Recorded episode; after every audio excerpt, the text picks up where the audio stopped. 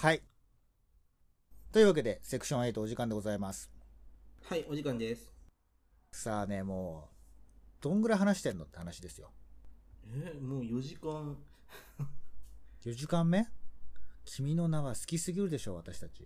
カット済みなのを入れると4時間超えて超えてないけど、未編集の場合入れるともう4時間超えてるよ。語るね。だって、み君の名はだって90分ぐらいでしょ、あれ。もうちょっとあったっけ？もうちょっとあったっけ？きあ、本編、うんいや、2 2時時間なかったかったよねぐらいだよ、確。かなんかそんな気がするんだけど。予予告とか入れちゃうと2時間超えてたけど、純粋なやつはもう2時間ないはずだよ。まあまあまあ、またこうやって脱線すると、あれだからもう本当に語りたいこと、ここから数の工程、君の名はの工程が始まると。そう、全工程、僕の全工程が始まるから聞きたいですね。あんだけクソみそに言っていたんだから。いや、クソみそには言ってないよ。本当？まあとりあえずね、その工程の落差を見たいということで、では行きましょう。君の名はのアニメーションについて語ろうですね。前前回だっけ、うん前々前世みたいな感じになってきたけど、ちょろっとアニメーションのついては語ったんだけどその続きっていうのを今から語りたいんだけど、うん。重複しちゃうけど、原画っていう工程がまずあるのね、そのアニメーションの一番元と元となる絵を原画っていうんだけど、それを描く人、うん。大体まあスタッフロールで先頭に名前が出る人が一番貢献度がなるほどね。強いからまあ前に出るとかっうん。ていうんだけど、で君の名の場合はねあの稲村武さんって人が一番こう貢献度が高いって言われているポジションにいるアニメーターさんなんだけど、うんこの人のね担当した部分っていうのが、本編のね1時間18分40秒あたりのシーンを見てほしいんだけど ちょっとマニアックすぎて、今手元に DVD ないから、それは難しいよ。あのね、片割れ時、もうほぼ水星落ちてくる手前、で、あの山の上で三葉と滝くんが出会って、う三葉が滝くん、滝くんがいるっていうセリフうんがあるのよ。けまあ結構こう盛り上がるところだよ。やっと二人が出会って、滝くんがいるね。で、これから、そうそう、水水星をなんとかする卓球さんがそういう風に言った時だっけ？あ、やばいやばい。どういう意味？ちょっとだあのギャグが通じなかったから、先行きましょう。あの、ピピエール、ピエールだけの話。ピエールだけの話？滝くんがいるっていう。ぶっ込むね。滝くんがいるっていう風に卓球さんが言った時の話っていう風に言ったらすぐ突っ込まれるかなと思ったけど、意外に空白ができちゃったから先行きましょう。はいはい。すいません、すいません。あそれはね、それはね、こう、どう触れていいかちょっとわからん、なんか、ほら、ちょっとします。大事な今、ちょっと微妙な時期だから。ああ、そこね。すあと2、3年経ったら笑えるけどあ。なるほど、了解でございます。いや、俺もピエール滝好きだったから、結構ショックなんだよね。っていうシーンの,、あの原画を担当してて、で、ここのね、あの、三葉のね、芝居がね、すごくいいのよ。なるほど。もう芝居っていうのは何？あの、紙の、あの、なんていうの？絵柄としての芝居ってこと？声優さんとかじゃなくて、キャラクターデザインとかアニメーションってことはああ、ごん。めん、あの、アニメ、アニメーションのことだから、うんその、まあキャラクターの動きってあいう。あそこの声優さんの芝居もいいけど、そこちょっとまあうん置いといて、あアニメーションだから、動きの芝居っていうことに関して、これから、うん、動きがいいっていう。でね、ここのシーンね、あの、絵コンテっていう、その、まあ、あの、脚本から、うん。あのまあ、実際の動きに移すうんっていう元になる作業っていう工程があるって言ったんだけど、そこのシーン、絵コンテをね、私ね、君の名はの絵コンテ持ってるの。なんでそんな手に入れたのど、どっから盗んできたのこれ？これ売ってるの。へーうん。あの3000円ぐらいで売ってて。え、それは何？原原画みたいなのがバラバラで売ってるってこと？それとも、あれそういうレプリカみたいなのが売ってるの？げ原画じゃなくて絵コンテん？あのあれ？言わなかったっけ？脚本からまずさ、どういうあ絵に聞いた聞いた。そうだからそれを、すごく家がいっぱいあるから、それが1枚ずつ、なんか3000円ぐらいで売られてるのか、それともなんかそういうののレプリカみたいなのが売ってるのかどうかなと思った。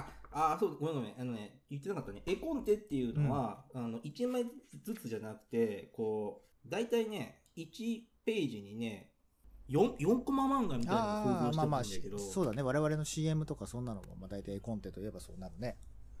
左側にこう絵絵が描いてあって、右側にセリフとか動作の補足っていうのが書いてあるのね、でそういう状態をまずして、まあ、大まかな設計図。こここのシーンはこんな感じで人物がいて、セリフをこういう風に言ってくださいって指示するのが絵コンテ、でそこから発展させて実際にそれを動かすのが原画っていう作業まあ、あの、漫画ででいうとネームとかそういう感じかな。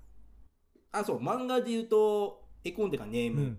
で原画が完完成形って言っていいのかな、で、バラエティ番組あで言うなら、下書きかバラエティ番組で言うなら企画書。あ、ちょっとわかんな、あそうわかんなくなっちゃうか企画書が絵コンテだけど企画書の方が余計あでも企画書ってね世間一般の会社であるもんね。ら。あるあるある。使用書って言ってたらいいのかな、まある意味があるんだけどでそこで見るとね、なんかねその絵コンテをまずアニメーターさんがもらって、まあ、監督とかと打ち合わせするんだけど、でシーンの説明とかがまずされるのよ、で具体的な動きをこうしてくれって指示される場合もあるけど、まあアアニメーターはもう専門職なんで自分でこういう時はこういうふうにこう紙を書き上げる動作を、絵コンテには載ってないけど入れるとか、目線の動きを絵コンテでは指示してないけどこのちょっと目線を落とすって動きを入れたりとかってしてこう人物の動きを作っていくっていう作業があるのよ。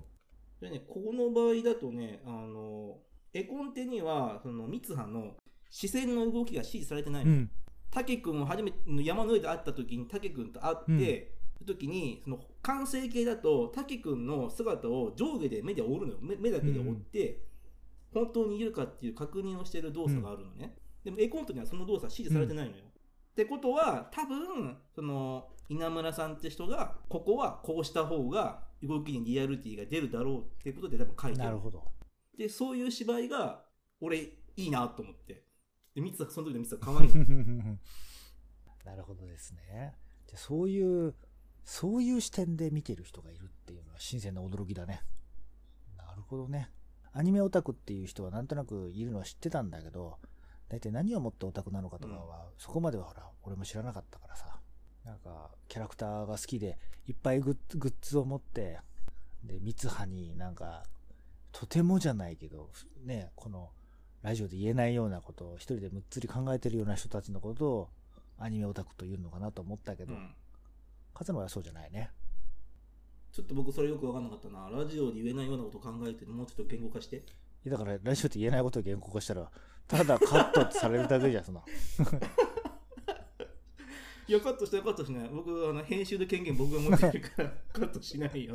ちょっとそこ、通り全然分からなかった。いやいやいや、全普然の人はわかるからね。世の中の、世の中のアニメオタクって言われてる人で、そういう、あんまりラジオとかで言えないようなことを想像してるような人っていうのは、なんかこうね、全然分かんない。俺、前回の話で、ちょっと数は、なんか、否定的だねとかって言われちゃったからさ。俺多分、ほら、否定的な人間だから、ちょっと分かんなかったわ。はい。じゃあ次、土屋健一について。あ編集点作りやがった。土屋健一について、そっち喋んの？あ、違う？えー、そっちに行く？田中正義。田中正義ん？キャラクターデザインの話したいや、方がいい？もう数のチョイスでさ喋ったよ。ちょっともうね、俺が適当に名前を言ってるだけでよく分かってないから、作画監督とキャラキャラクターデザインってこの間してもらったよね、ちょっとね。はした。なんか今回、ほら、補足いるかなほら今回、あ、全校ってなんかこの辺のなんかほら、紙をもらったから、これについても、あれかなと思って語るのかなって思った。違うのこれはもう、この前回の補足情報があるのかと思ったんだけど、そういうわけではない。ああ、はいはいはい。あ、じゃあね、あーこれ言ってないわ。土屋健一さんっていう人がね、あの君の名はの前作、琴の葉の庭っていう、うん。えー、と中編の映画があるんだけど、そこでキャラクターデザインと作画監督やってた人が、今回の続投でなるほど。なんかね、深海組に入ってて、その、深海テイストみたいな絵ってあるあるけどさ、それは結構、深海さんの絵じゃなくて、この人のデザインでもあるってこと？それは君の名はの話？秒速5センチの話？とかさ、なんかこういう、例えばやたら綺麗な描写じゃないの、バックとかも含めてさ、そういうテイストは、新海さんが出したいとは思ってるけど、あ。の人の絵のタッチとかとはまた違うってことなの？いや、作画監督だから、手前のあれだよ、に人間描いてうんる人。うんうん。あ、そう、そうです。亮太が言ってるのは、う後ろの背景でしょ？そうね、つついついね、それはまた聞いてたんだ、聞いてたんだ。ついついなんか作画とか言うと全部の絵が担当してるのかなってちょっと素人だから思っちゃった。あの、そこは映画と一緒だよ。あの、役者は役者がややるし、後ろのもんはさ、美術のスタッフが作るなるほどね。基本的にアニメじゃあ何？役者の方がお金もらえるの？労働時間をで考えると役者の方が断然もらってると思うよでもそれはもらってるって言うの？だって、後ろの人は後ろの人で何本も掛け持ちしながら同じように労働してるわけでしょ、きっと。いや時間単価で考えると多分役者の方がもらってるんじゃないかなあ、まあそうそう、それが知りたかった。知かった単価で知りたかった。なるほどね。その可能性が高いと。でもここのその安藤さんとか井上さんとか土屋さんとか広田さんとかっていうのはあと木瀬さんも日本の超トッププレイヤーだからなるほどね。相当もらってると思うけど相当、労働時間に換算すると、うん声優さんたちの方がもらってんじゃないかな。ああ、なるほどね。神木隆之介の方が多分時給はいいと思うけどな。かトントンかな。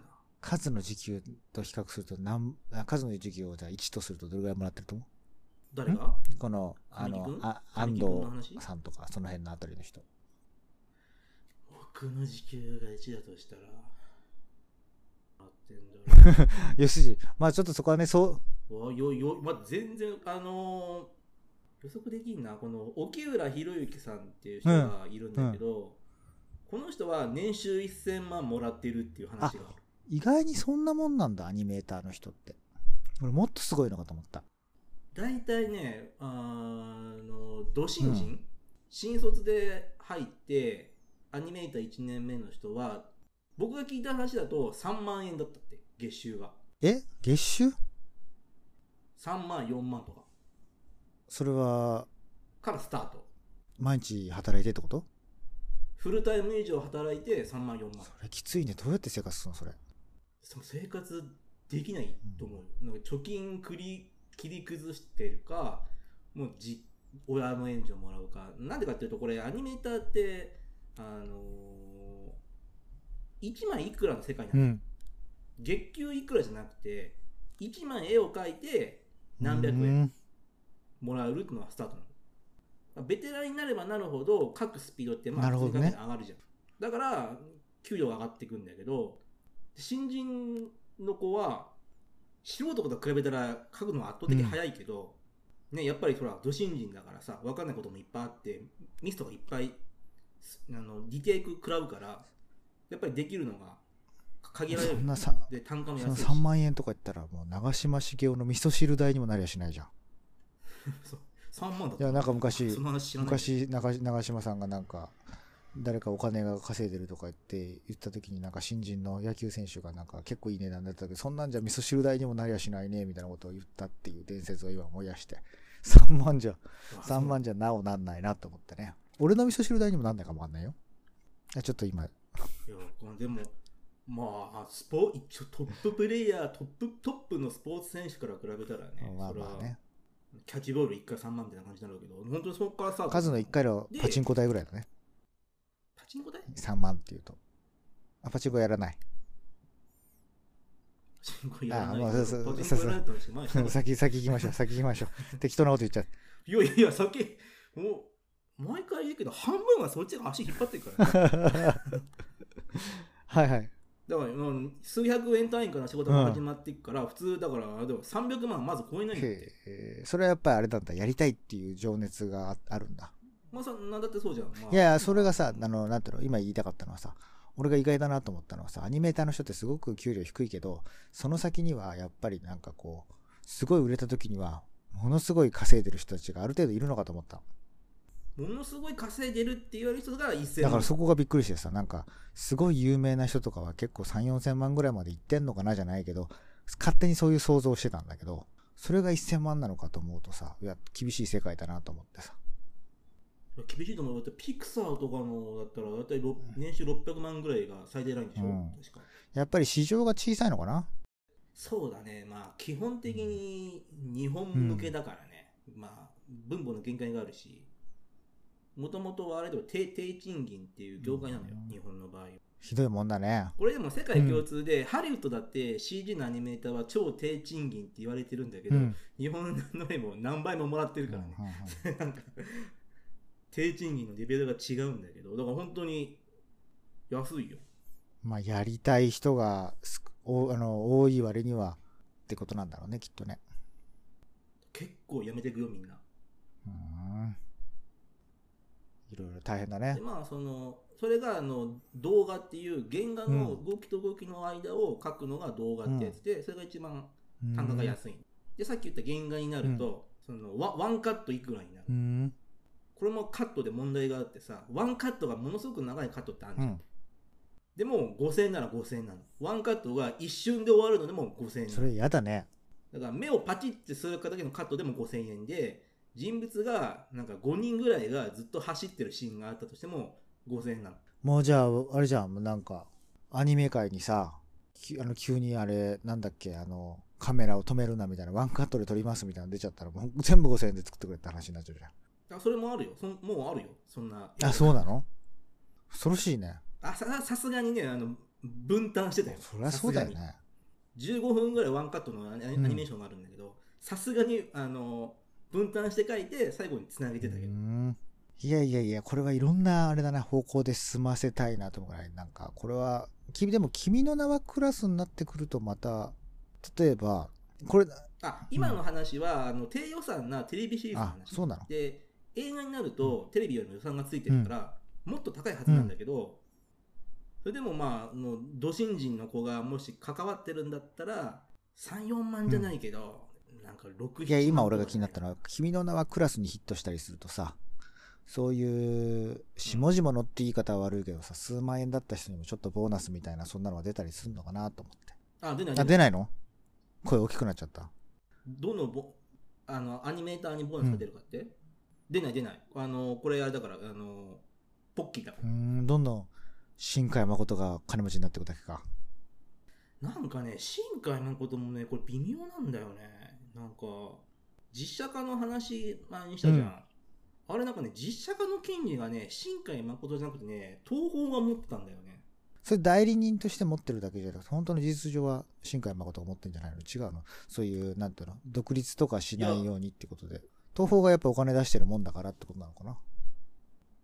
こういうのってさ、あの、小説とかと、あ、でも権利もいろいろあるのかな。いや例えばね原作、テロップ見ると、原作は新海誠になってるのよ。でも、脚本は実際、どうやら東映東宝の人たちと共同で作ったらしいのよ。まあ、あれだよね。まあ、なんだろうね。原作、よくわかんないけど、小説とかじゃないから、原作と脚本って何が違うのかってよくわからないけど、あれ、また、あれなのかな。脚本とは違う原作を作ってるってことなのかなよくわかんないね。原作って名前があって脚本があるんだったら、脚本家はあの脚脚色をしてるはずなのよ、も元のを見てそれを映画用に作り直してるから。だから原案とまではいかないってことは、まあ、それなりにきっちりとした本ではあるんだろうね。多分ね。まあそうってテロップ書いてあるし逆にね原作なのにテロップに載ってないってことで裁判になること結構あるから、それを載せてるってことは何かしらの権利は持ってるはずなんだけど、実写化の例えばマーク・ウェブって監督がさ、あの実写化に就任したけどあれ東宝側の意見なんだよ。東宝がマーク・ウェブにしろっつって交渉したの。うーん。ら新海誠は関わってないのよその辺なんか数的にはない。それ不、不満なの？不満というかそれどういうシステムなのっていう、まあまあまあまあ、うん。でもほら、俺とかだって本とかは、エージェントが入ってるけエどでもエージェントが監督指定するのはおかしいじゃんまあだけど、そんなの監督が何がいいかとかわかんないから、エージェントやってってはなりそうだけどね。そんな俺に、仮に俺のやつを、なんか映画化しますとか言われたって、監督誰がいいですかって言われたって、そんなよくわかんないから、ふさわしいもん人はこの人とこの人ですんだら全権、じゃちょっとエージェントに頼っちゃうよね。まあもちろんまあ、まあでも新海誠の場合は、そんな俺みたいに本の人が映像化とかじゃなくて、映像の人だからどどの監督がいいとかね、なんかそういうのも、もちろんあるんだろうなとは思うけどね。俺これはさあの亮太の妹に聞いてほしいんだけどさ、新潟妹さんだってオリジナルの脚本何本も書いてるそうそう、突然そんなラジオに妹ぶっ込まれてもと思うけど。まあまあ、いや自分で妹のこと出してたよ この前いやいや急に心心の準備もないままね、言われてもっていうだけの話で。だって聞いててほしいんだけどさ、その辺のさもしさその自分がオリジナルで書いた脚本がハリウッドでリメイクされるってなったら、その権利関係どうなっているのそんな、ちょっと聞いてそんなの知らないいだろ。ハリウッドで、なんかそんな、別に妹の書いたのハリウッドとかハリウッドかなんか聞いたことないよ俺。いやいや著作著作権がさ、どこにあるのかテレビ局なのか、うん書いた本人なのか共同なのかどうなんだろうね。ちょっと聞いてみるわ。まあ、ちなみに本なんかだとね、著作隣接権みたいな形で出版社が多分持つんだと思うのよ。その著作権とは違うさ、その隣接して映画化の権利だとか、そういう何かをこう使った時の権利を持つみたいなのがあって、著作権自体はやっぱりどんなことがあっても著者のもんだったりするっていうかね。著作隣接隣接権だってさ、うん。なんかそういう契約するんでしょ？一応契約書は、契約書はあったけどね、え俺はエージェントと、まあ、あと大体契約書結んで、あと大体本ができるごとに一回ここに印鑑をしてくれみたいな、そんなのは、でもあれだよ、大体書き終わった後に契約を結ぶっていう感じでなんか何とも言えないけど、そういうのは来てたよね。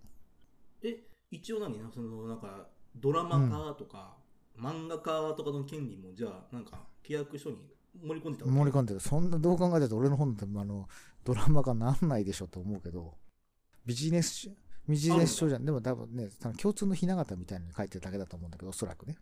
でもさ嫌われる勇気だっけ？あれもドラマ化したからねじゃあ、自分の居場所どこにあるとかドラマ化して、数とかにちょっと、ちょちょっと2番手の、神木隆之介君の相手とかやってとかいうオファー来るかもしれないね。まあ神木神木隆之介が出るの？俺の勝手な想像。もしね。だって大体あれ、まずストーリーになってないから、どんなストーリーかも今ここででっち上げるにもでっち上げられないぐらいストーリーないからね。こういうシチュエーションにはこういうことが有効ですとかで図で説明してるだけだから、あれ、なんもないでしょって感じだよねあれは、もし脚本化したとしたら、原作とは言えないよね。原案だよね。いやでもさ俺そそそういうのさ、じゃあ例えば亮太の本をさ、まあ、映像化したうんうん。からポッドキャストでちょっと批評してくれって頼まれてもさ 俺何も言えないよ。つまんないとも言えないし面白いとも。だって原作を踏まえなんか嫌わない人なんじゃん。なんか。え、何？ん？いやうん。見るじゃん。なんか例えばどういう内容になったかわかんないけど見るじゃん、したらさなんか言えって言われてもさなんかい俺は何とも言えないよ。急にそんなとこ、ななんでそもそもこのうん。え言えない？なんでそもそもこの企画話から始まるよなんで OK したのこれ？でもさ、オファー来たら絶対さ、拒む理由はないから絶対 OK するでしょ。OK すんのだって絶対そんなのテレビとかさ、なんかそんなんで原作とか。だっ。て仮にさ、このセクこのセクション8がさ、なんか映像化のオファー来たらさ俺ちょっと断ると思う。なんで？俺、それ、そしたら多分、史上稀に見る？バトルになると思う。そんな映像化してくれくれに決まってんじゃん。露出増やした方がいいに決まってんじゃん。そう、そもそも、露出増やしてそもそもさ、例えばさ、なんか村上春樹とかみたいに売れてるような人がさ、映像化をこれしたくないみたいな、そういう、そういうのあると思うけどさ、別にさ、世の中の人、道歩いてる人にこの本知ってますかって、すたまに、あ、書店で見たことありますって人に出くわすかどうかみたいな、それぐらいの本書いてる人がテレビ化されるっていうのを断ったりとかしたら何様だみたいなところ俺は逆に思っちゃうけどね。うん。あそうそういう話よく聞くけどねだからそういう人いるからさ、何様かなと逆に俺は思っちゃうけどって。せっかくやっていただけるんですか、まあ小説とかはまだしもさ、世界観が違うとか、このキャストじゃ嫌だってのもあっても、そんなビジネス書が映像化って言ったら、絶対、なんていうの、良かった悪かったかの、打作になろうがなんだろうが全く別物なんだからリスクなんかないじゃんと思っちゃうけどね、逆に。むしろ、いや打作になったらなんかあ足引っ張られていやだけどそれはギャンブルだからさ。リターンがさ、当たったら大きいよねリターンがさ、ね、大きくてさ、失うものがどれだけあるのかって考えると、打っといた方が、期待値的に考えて、打っといた方がいいギャンブルに決まってんじゃないのって思うけどね。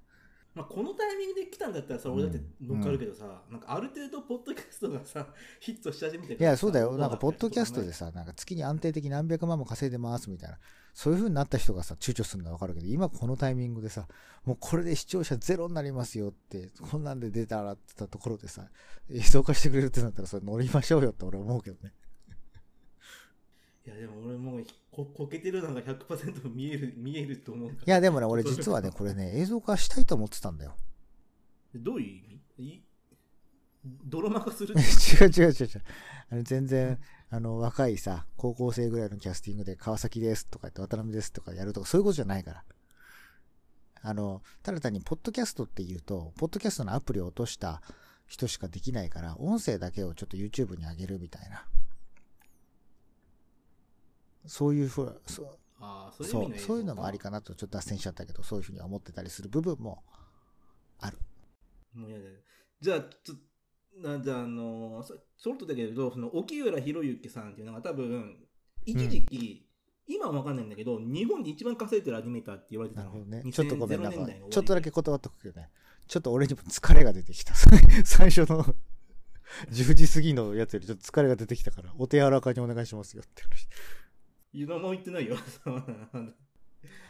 いや沖浦博之さんっていうのが僕の超好きなアニメーターさんで、うん。でねこの人はねあのね1時間29分から1時間31分頃のシーンを担当してるんだけど三葉が、そのさっきの山の上から降りてきて、道を走ってて転んじゃうシーンあるの分かる？覚えてる？なんとなくね、はい。あそこだなっていうのはあるね。転んだ時に腕を見手を見たら好きって書いてあったってシーン。であそこの原画を担当してるのよ。なるほど。で、あのー思い出してほしいんだけど、あそあの辺の流れすげえ自然な流れなのよ。体の重心の動きがさあのさ、素人はさ、その、はいは数とかはさ、すげえシーンっていうのをさ、あーとかを滑らかだとか思うかもしれないけど、我々のような素人はさ、すごい滑らかなシーンであればあるほど、ぐーっとな画面の中に入ってるっていう感じでさ、そのなんかそういうの書いてあったと思うけど、その重心が滑らかでとか、そういう目線では見てないかもしれないね。言われて見返せればわかるかもしれないけど、その見てる瞬間は、自然であれば自然であるほど、スーッと、なんていうの、作品の中に没入している感じが生まれるって感じかな。なんだろうな僕僕見てるとさ、なんかううますぎると逆にさ なんか引っかかるの。何これみたいな。でもそれって引っか、重心の動きが今 X 軸と Y 軸と Z が見たぞみたいな感じそれはうまいって言うの？そんななんか引っかかるってことは。あ、でもそうか。うまいうまい。なんかあのーなんだろうな。じゅ重力が目に見えるみたいな感じ。だから 1G の力がここにかかってるのが分かる、なんかが重いもん持つシーンがあったら本当にお重いの、うんうん。その重さを感じるの動動作で。だってパントマイムの上手い人見るとさ、なんか本当になんか持ってるもん見える感じ確かにね。あれあれがええ絵で絵で重さが分かるっていう。そうだよね。絵っても基本的に全部パントマイムみたいなもんだもんね。その人が。そうそうそう。そのアニメーターのね、力だもんね。を。いかにリアルに見せるっていうのがみ分かってて、この最後のなんかみ三葉がねお父さんのねところに行って、なんか散歩歩くシーンがあるのよ、お父さんの方詰めていって散歩歩くシーン、そこのこの歩きのこの力のかけ方っていうのが今までうまくいってなかったお父さんと面と向かって対面してそれを乗り越えてお父さんの方にあの一歩二歩歩いていくっていうシーンなんだけど、そこのこう三葉の決意っていうのがちゃんとこう動きで表現できてて、いやこれはね見ててねやべえめちゃくちゃ面白いと思った、あの確認してみて1時間31分頃ちょっとね、それはね、DVD を見ながらこう撮ってとか言われないとさ難しいね。今は無理だけど、ちょっと確認。まあ、リスナーの方も確認してみてくださいということでね。そろそろ、キャストについて語ろうってことで。キャスト？大体ね、今のところマニアックな人たちはね、こううんうんと言って、ついてこれてる人じゃなくて、なんとなく新しい知識を得てる感じがするから、新しい知識っていうのはね、やっぱりちょっとね、疲れてきちゃうところもあるから、ちょっと知ってる話も聞きたいね。今リュリュウタが疲れてそう、る俺が疲れてる。大体もう何時間聞いて。大体ほら、聞ける範囲ってあるじゃん。なんか新しい知識じゃなくて、もうちょっと、神木隆之介くんとかさ、市原悦子とかさ、もうね、二人とも亡くなったかもしれないけどさ、なくなってないよ失礼だな市原悦子さんだけだよ神木君はまだ元気でやってんじゃんあ、そこそこそうそうそうそう。そうね。滝くんは、もう探してたもんね。滝君元気だよ今 AA のシーン出てるじゃんちょっと俺はもうちょっと疲れすぎてますから、ちょっとよくわからない、収集のつかないボケをしてしまった。じゃあ、じゃあ、キャストについて、じゃあ、神木くん、あれだね、昔、千と千尋の神神隠しに出てたじゃん。うん某だっけ、うん。神木くん声優でもあるのかなってぐらいだね。本格的な声優は、千と千尋以降初じゃなかったかな、これが。もともと子役で、成長して、まあ、役者やってて。子役の時はね、可愛い、可愛い子だったね。可愛かったね。まあ今でもまあ全然可愛いと思うけど、ちょっと確かにトゲ、これ神木トゲのある言い方だったかもしれない。え、何 いやいや、可愛いと思うよ。そんな、何可愛いって言っちゃダいや、全然、いや、ですね。俺が、俺がトゲのある言い方だったね。子供の時はって言っちゃった。ああ。でね、こう神木くんがね、なんかね、めちゃくちゃアニメマニアらしいのよ。あ、そうなの？なんか俺よりもアニメ見てるよ。俺もそんなに見てないんだけど。君どのポジションにいるの？俺、俺よりも見てるよって。要するによ、いやなんか今までなんか散々さ、アニアニメ好きアニメ好きって言うたいや、だけどさ、もうアニメ好きでめっちゃ見てるってもほら、神木くんとかはさ、別に作画監督とかそういうとこ見てないかもしれないし、あの、声優さんとかさ、そういう演じる目線で見てたりとかするのかもしれないし、まあそこはわかんないね。聞いてみなきゃ。いや多分役者だから、その人物のそのアニメーションの動きも多分この人見てると思うよ。なんか新海誠の過去作をアフレコ前に全部見直して、徹底的に新海さんの 作風を分析してアフレコに臨んでるって言ってたのよ。ゲストで呼んで。神木くん。呼べないよ。早く出世してくださいよ。無理だよ出世してくださいよ。そっちの方が早いよ。そっち？出世しちゃう方が早い？りょうたの方が早いよ。うん、だってテレビあ、局俺、俺ってことね、まあそっち言ったの。神木くんに？セクション8出てくれませんかって、結構、相当しゅ、相当出世してもなかなか僕は難しいけど。相当出世しても、ね、なんか、ポッドキャストやってるんだけど、神木くん出ないって、それ相当難しいよね。あまあ、あと、このポッドキャストが日本に一番聞かれてるポッドキャストだみたいなことになったらまだ言えない。でもほら、例えばヒカキンとかですらさ、神木くんと出会ったから、すいません、一回出てくれませんかとか言うのって、事務所とかがなんて言うのかとか話になって、それはそれで難しいだろう。ヒカキンですら。ヒカキンだったらいけいやるんじゃないいや、別にね、そんなええとは言われないかもしれないけど、ずうずうしいなヒカキンとか見られちゃったりとかしてさ、逆に難しくなるかもしれないしね。え、神木君に出てもらって何聞きたいのいや、カズのアニメの見方と、神木くんのアニメの見方と、いろいろこうやって聞聞きたい。そこ、そこ聞くの？もっと他にあるでしょ。ん？いくつになったの？とかそういうこと？違うよ。君の名はのこのせこのシーンってどんな感じでやってたの？とか。あアフレコどんな感じでやってたの？あそこね、でもなほらすごいアニメ見た上で、アフレコに臨むっていうから、普段どういうインプットをしてるのかなっていうのは、俺はちょっと個人的に気になっちゃうとこだった。あやっぱインプット、良質なインプットがなきゃさ、アウトプット、いいもん出てこないというのは、なんとなく俺はいつもひ日々思っていることだから、ああいうね、アウトプットが素晴らしい人はどういうインプットをしてるのかって、その、アフレコの瞬間とかそういうところよりもそっちに興味をちょっと持ってしまう自分がいたかもしれないね。ーうん、あ、それだったら聞きたいね。なおのこと出てくんない そんなこと聞くの まあいいや。その、で、神木くんが結構アニメ好きで、結構徹底的にやってるみたいなのよ。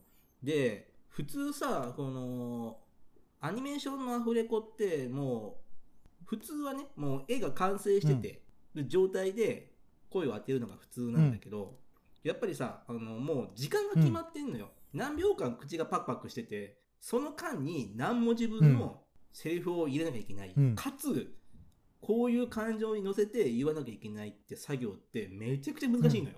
で、なんかほら、たまに芸能、役者がさ、アニメの声優やってさ、あんまりうまくいってないとかって、なんか、あそうね。それはやっぱり、その、やってた演技の質が違うのよ。自分の時間で芝居をやってた人と、与えられた時間で芝居をやってた人ってやっぱ違うのね。やっぱ、どんなに芝居が上手くてもうん。難しいのよ、それ。もう決まってっから、その時間が。うっていうのが難しいんだけど、多分神木君はて多分その与えられたまで自分の芝居をするっていうのを、多分徹底的にやってきたのよ。分析してきたあのよ。プロ中のプロなわけね。だから俺あのすげえハマってたじゃん。滝君の芝居と芝居のやってる与えられた時間と神木君の持っている芝居のテンポっていうのが俺完璧に合ってたと思って、だから相当役作りっていうかインプットはしてきてアフレコに面白い臨んでると思ったから神木君すげえと思って普通素人が見ちゃうとさ、なんかこう、嫌なところっていうのはさ、いくらでもなんか嫌だこれ、目につくんだけど、いいものってさ、ああ、いいねって、そう、スッと受け入れるだけで終わってしまうから、そういう分析をするんだなって今感心しましたね。もう全校児だから俺。そんな、いつもなんか人の歩き出しととろとってなんかに日々言う人間じゃないから。じゃあ、で、この上白石萌音ちゃんも、あ、ごめん、なんて言って？いやいや、知名度の高い順でいくとさ、やっぱり市原悦子さんは、ずーっと声優もやってた女優さんじゃない？あの、日本昔話っていうのをもう、ね、もう見まくったもんね、うちらの子供の時とか。見てたでしょ？俺見たことはないね。あ、ないの？なんかまあ、1話、2話は見たことあるけど、そんな毎週見てたってわけではないね。俺も幼少期は市原悦子で育ったっつっても過言じゃないぐらい見てたよ。ほんと。やっぱ三重だと、あれ、うんちょっと、現代劇みたいな感じもするわけ？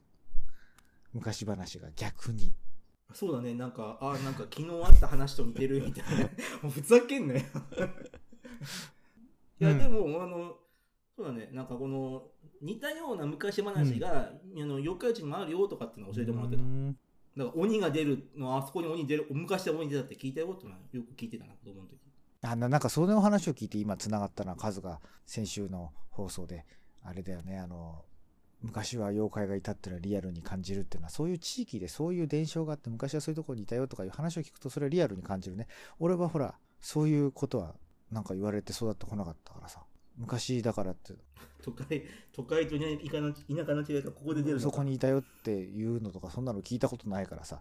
そのなんていうの伝説と現実がつながっていた時代があるみたいなそういうリンクっていうのが頭の中全然湧かなくてさだから、もののけ姫とか見ても、いまいちピンとこなかったっていうかさ、森が森がとかいろいろ言ってるけど、なんかめんどくさいから全部伐採して、早く都会にした方がいいんじゃないのかなとか思っちゃったりとかね。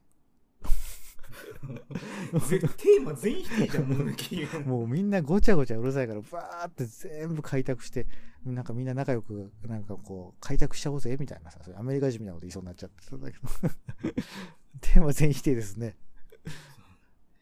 エボ、エボシ側エボシ側なのか分かんないけど。妖怪地にもあるよ、あの、獅子神みたいな伝説が。大きい獅子が出るって、それをやっつけるっていう伝説があるそ。それでエボシ川で、ここにコンビナートを作るんだ、みたいな、そういうことがあったのかな？そうだね、妖怪地の場合は、どっちかというとエボシ側だね。あの、殺してたし、あれ。稲葉三右衛門は、エボシ側だね。稲葉三右衛門、明治時代の人だって話だ。近代の人。いやでもあそこに漁港を作るってことは切り開いたりとかいろいろするんだからさ。エボシ側なんじゃないの？いや、切り開くっていうか、あれはあの埋め立て地を作るんだから、あ、まあ、そっか。獅子神を魚に置き換えるんだったらそうだね。エボシ側の人間だね。これすごい腑に落ちた。大体ね、日本中のポッドキャストを探してもね、稲葉三右衛門がこんなに出てくるポッドキャストないよ。なんで？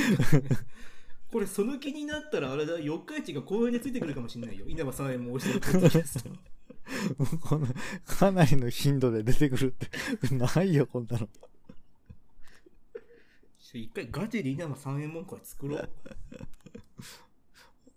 これね、一応ね、おさらいしとくとは、我々はね、三重に詳しいですから。まあね、ちょっと時々三重の有名人。そうそう片や住んでて片やね三重ので仕事してるからね。うん、それでね、今、まあ、三重を、三重のね、港を作ったというか、四日市の港を作った人が稲葉三右衛門って言うんですよってことを言っとかないとリスナーもね、わかんないから一応説明した上で、それはちょっと脱線しちゃいましたけど、さあ、それで、でそのやっぱその市原悦子のさ、あんた今夢を見てるのってセリフがあるじゃん、うん、覚えてる？結構覚えてるよ。有名だけど。あれを成立させるのってさなかなか難しいのよ。その本質をついてるじゃん、その物語の、をここでそのうん、一葉、おばあちゃんがその本質をつくっていう結構大事なシーンでなおかつそれちょっとミスったらさ、あの成立しにくいセリフなんだけど市原悦子そうだよね。バシッて決めてってやってるの市原悦はお市原悦子じゃなくて、もしあそこが、あの、この役がリーブ21の社長とかだったらもう、もうだだ崩れだよね。役者じゃせめてや役者を役者言ってあなた今夢を見ているんですよ、と。うん。まあそれをさなんかでもそれリアルで言ったらさそんなセリフまずおかしいじゃん。そんな日日常でそんなセリフ出てちょっと言ってみて。あんた今夢を見てるの？ってできないお前じゃあやってみろよ。結構、今結構しっかりやってくれるんだと思った。やれよ。ダメダメダメ俺標準語しか喋れないから。なんで？いやなんでだよ。ひずるい。なんかいつも逃げるよな イエス。同同じことを、同じことをやれってていうさ、やあの、じゃなくてさ、違うことでさ、違うなんか、違うセリフやって違ようことでなんか言ってくれればいいんだけどさ、同じことで比較されたらほら、やっぱ数には勝てないからさ。ちょっと待って、同じことで比較する方が一番わかりやすいじゃん。それはもういじめ何を目目指しているものがわかりやすい。いじめの構図になっちゃうからさ、違うと、違う、違うところで言ってくれ。おかしいじゃん、今。違うところで言ってくれ。おかしいじゃん、今。そなんでだよ、そっちがやれって言ってやってさ、やじゃあやってって言ったらそれはいじめだっておかしいって。じゃあ俺にやってって言うのだっていじめじゃん、それ。そんな文句ば、何ビビってそんんの？な文句ばっかり言って、あんた夢でも見てる。いや、文句言う、文句言うよ。今結構文句言うとこだよ。やってよ。なんでやらないいや、だって覚えてないし、セリフ。いや、まあだけど、その、それはさ、まあいい。や、まあ、ギャグの範疇まあいいや。超えたよ。それで？だからやっぱその市原悦子しかできないなと思って。でも他のさあのキャスティングがちょっと考えられにくいじゃん。もうあの市原悦子の芝居聞いた後にさ、まあ他にもっといい人がいるかって思えないし、でも市原悦子ここをキャスティングできたのが、いやもうこの映画の肝と言っても過言ではないと思う。本当にこれは市原悦子すごかったいい芝居してたアニメ的にはもう遺作、遺作になるのかな？あーかなどうなんだろうね。アニ、まあ、お遺作の可能性も高いね。最も後期の作品って言っても過言、まあ後期の作品か、遺作かななんかもう一本があったいやね、リアルはあったかどうかは知らない知らないけど、なんかね、そのね、声優というのはどうなんだろうなって今ちょっと思っただけで。メインの役がやってるのは多分これが最後なのかな、アニメだったら。数的にはさ、いっぱいこう役者さんがいるけど、やっぱり、市原悦子 MVP ですか？ああ、まあ君の名はで限ると、市原悦子が一番良かったかな。上白石萌音もすごい良かった。神木くんも良かったでしょ？この子、上木君なんかしあの、萌音ちゃんさ、昔あの、東宝のシンデレラガールズの時から僕抑えてたのよ。抑えてたって、その、なんかまるでなん。かちょっと、キャスティング自分でしたみたいな感じしちゃうじゃん。いやなんかねあのいい役者はね、なんかなんかあった時用にいつもチェックしてるのよ ちょうどこれこの時まだ東京にいた時にこの子出てきたあれし抑えてたって、この子は絶チェックしてたってとね？目、目つけてたってチェックしてなそうそうそうなんかあのスター街道に駆け上がったらオファーかけれないけど、ちょっと停滞してる時期だったら、自主映画とかオファーかけたら出てくれるんじゃないかなと思ってチェックしてた。ねなんだそのダサ。え？いやいや別にその自主映画とか別にそんなに自分で撮ってるわけじゃないでしょ？いやいや友達とかと撮るって話があったからさ。やっぱチェックしておくじゃん。なんかあのほらどっちかというとプロデューサー気質だからさ ここにはこういうのがいいですよっていう結構言う言う気がある ね、マイコアレディで一気に主役やってさ、この時シンデレラ東宝のシンデレラのあのグランプリ取れなかったのよ、妹の方が取ってて準優勝だったかな、グランプリ取れなかったんだけどこの後の仕事を見ると妹もが頑張ってるけど俺あの当時一等賞になれなかったモネちゃんが今こういろんなさあのチアハヤフルとかに出たりとかさ、してるのを見るとこうなんか感慨深いものがあるね。ね。まあ、まあ相当もうあれだね。勝の自主映画には出てくれないだろう。出てくんないね、よっぽどね、地に落ちる何かとんでもない、なんかスキャンダルをとっちらかってやるとか、それぐらいのことがあって、さらにどうしようもない生活が続いてとかいうぐらいだったら出てくるかもしれないけど。まあ、今闇営業をやらかして、でなおかつ反社の人からお金もらっててでなおかつあのードラッグやってそう、それでいて何もないけど、やっぱり私は声優で復活したいと。川崎さん力貸してみたいな。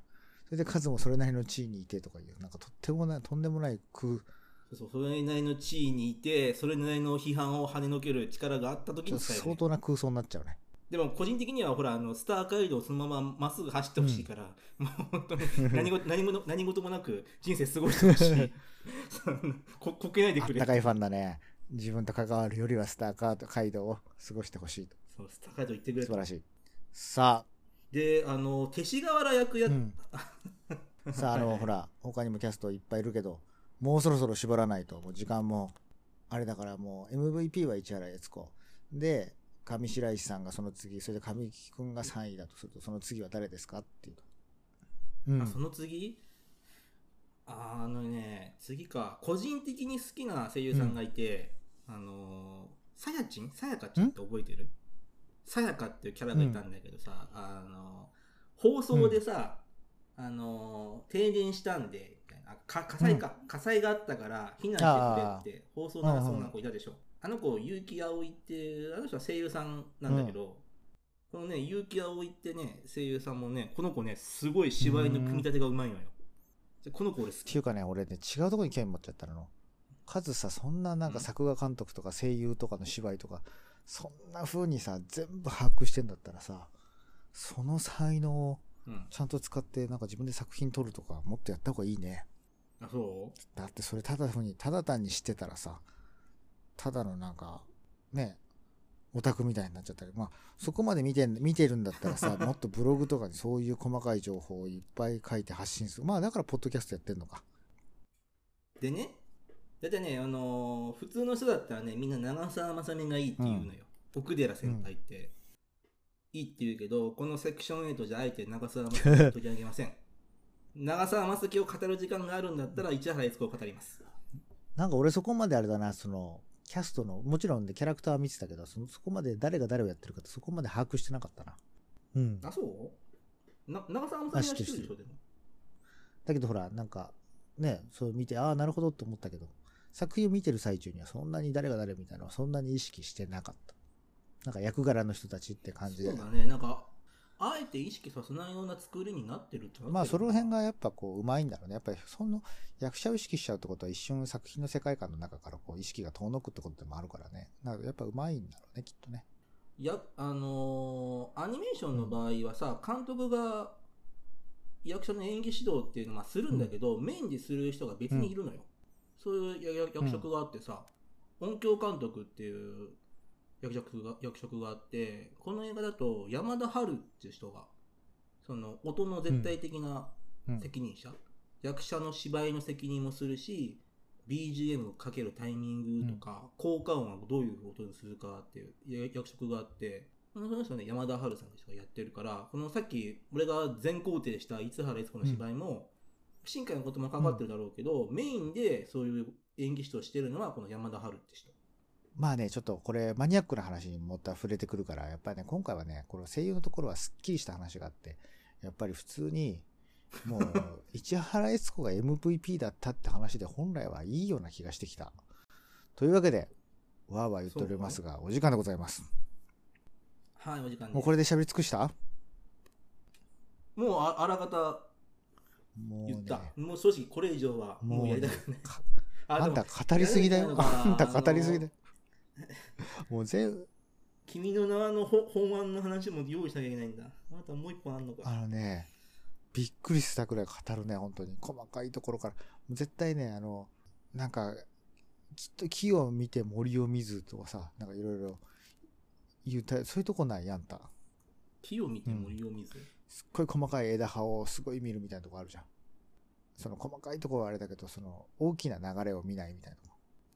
大きないや違う違う作品の作品のじゃなくてあのラジオ。オ的な、細かいところをずっと語り出して、この、例えば今だったら市原悦子が MVP, MVP だったみたいな、そういう見せ方の方が分かりやすかったりするところもないですかっていう、それだけの話を。ああ、編集するの自分だからね。あの、いくらでも後で 入れ替えるし、あの、りょうた気につないけど、たまにトークの順番も俺入れ替えてるからね。で、アフレコやってる。まあまあまあ、そこは確かにね、ちょっとね、ちょっと俺の体力が限界に来たっていうところももしかしたら今日はあるのかもしれないけど、まあいずれにせよ、あの、同じものを見ていても、こんなに違う見方をしてるんだなっていうところを含めてすごく感心しました。本当よかったよ。100人いたらさ、多分、数人じゃない？数までこんな深く見てる人って。いや、収録の時間が空いたじゃん。ん。だからさ、その間さ、何回も なんか手持ち無沙汰だからさ、あの、編集やっててさ、なんかちょっと、やべえ、なんか事実と違うこと言っちゃったかもしれないと思ってさ、本編なんか普段さ確認とかしてたから普段結構時間あんの？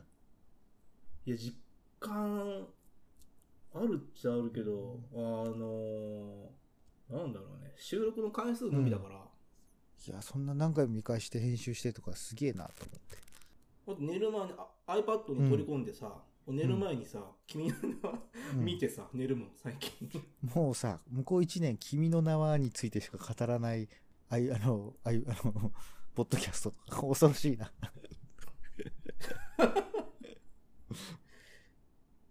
できると思うよ。今回は、あのま長澤まさみについて1時間語ろうと思います。恐ろしい、恐ろしい。いや、恐ろしいよね。ウォーターボーイズの時の芝居はこうやってて、で君の名の時の芝居はこうなんですよ、と言って、地獄のように。一年、一年間、ずーっと、毎週水曜日必ず、君の名について語り続けます。なんだこれって思っちゃうよね。マニアックすぎて聞いてくれるから。いや、まあもう、絵コンテもあるからさ、ワンカットワンカット全部確認してさ、怖い。怖い。それ編集に飽きたらワンカットワンとか確認して、やって。なんか本当いやろうと思えばマジでできそうな勢いがあったね。だって最初最初これだって2今回で行くって話だったんだよ。そう 2, 2回の話が4回かうんで5回目もやるって言っちゃったからねあれカットしようかなダメだよ、ちゃんと。撮ったのはちゃんと応援して。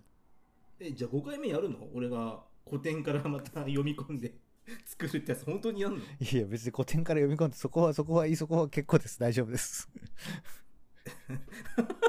勘弁してください。じゃあい じゃああそこカットするいやいや、のそそれはそういうカットするとかじゃなくて、そういう、なんとなくさ、その、面白トークということでいいじゃない。うん、そう、見合わせたということで、別に整合性じゃなくてさ、ちょっとした冗談の一種で、別にそんなことをそこまでやるとは思わないでしょ。というわけで、本当に、もうね、だいたい1、多分ね、オンエアは短くなったかもしれないけど、1回につき1時間以上必ず語る君の名も、君の名についても5時間、4時間、5時間、おかしいよ、これ。語りすぎだよ。いやだってだってだって長くしようっつったのそっちじゃんあれって本当はあれだよあのあと2回目の収録の時に あと15分我慢したら終わってたんだよもうちょっと、今日、今日の俺は君の名は疲れを起こしてる。ずっと今ちょっといセクション8の君の名は疲ひれ肘ついて収録してたんだけど、肘痛くなってたら自分に気づいたわ今。君の名のせいで肘おかしくしたって。